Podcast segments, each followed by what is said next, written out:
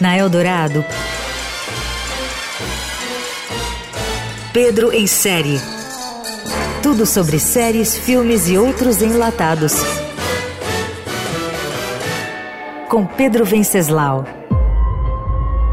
28 de dezembro de 1992. O corpo da atriz de 22 anos foi encontrado na zona oeste do Rio. Com cinco episódios de uma hora, a minissérie Pacto Brutal, o assassinato de Daniela Pérez, da HBO Max, fugiu da receita tradicional das produções True Crime, que se tornaram um filão de sucesso nas plataformas de streaming. O roteiro abriu mão da estratégia mórbida de reconstituir ou dramatizar a cena do assassinato com detalhes e ainda preferiu não ouvir os criminosos nem seus advogados de defesa. Nas últimas três décadas, Guilherme de Pádua e Paula Tomás tiveram amplo espaço na mídia sensacionalista para difundir suas versões fantasiosas e mentirosas do caso.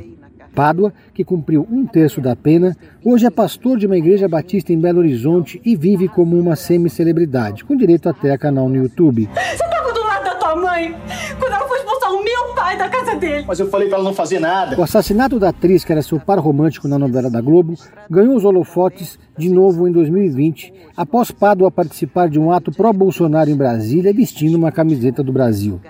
A série documental estreou embalada pela efeméride do aniversário de 30 anos do caso, em dezembro desse ano. Além da série, a editora Record se prepara para lançar o livro Daniela Pérez, Biografia, Crime e Justiça, de Bernardo Braga Pascoaletti. Pacto Brutal, de HBO Max, ouviu nomes como Fábio Assunção, Cláudia Raia e Alexandre Frota, além de promotores, investigadores e parentes que reconstituem a noite do crime e seus desdobramentos. Para quem não se lembra ou nem era nascido, o crime ocorreu no mesmo momento do impeachment de Collor. O corpo de Daniela Pérez foi encontrado em um terreno baldio na Barra da Tijuca na noite de 28 de dezembro de 1992, com 18 perfurações na região do coração.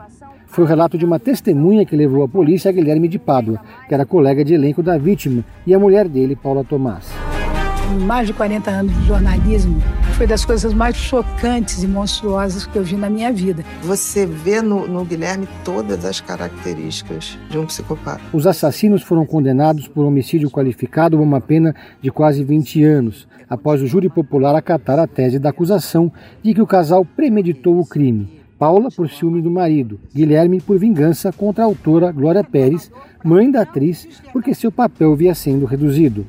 Ao final da série da HBO Max, chegamos ao veredito que já é conhecido sobre o caso. Justiça não dá para entender muito às vezes, né? A verdade é uma só. A versão são muitas.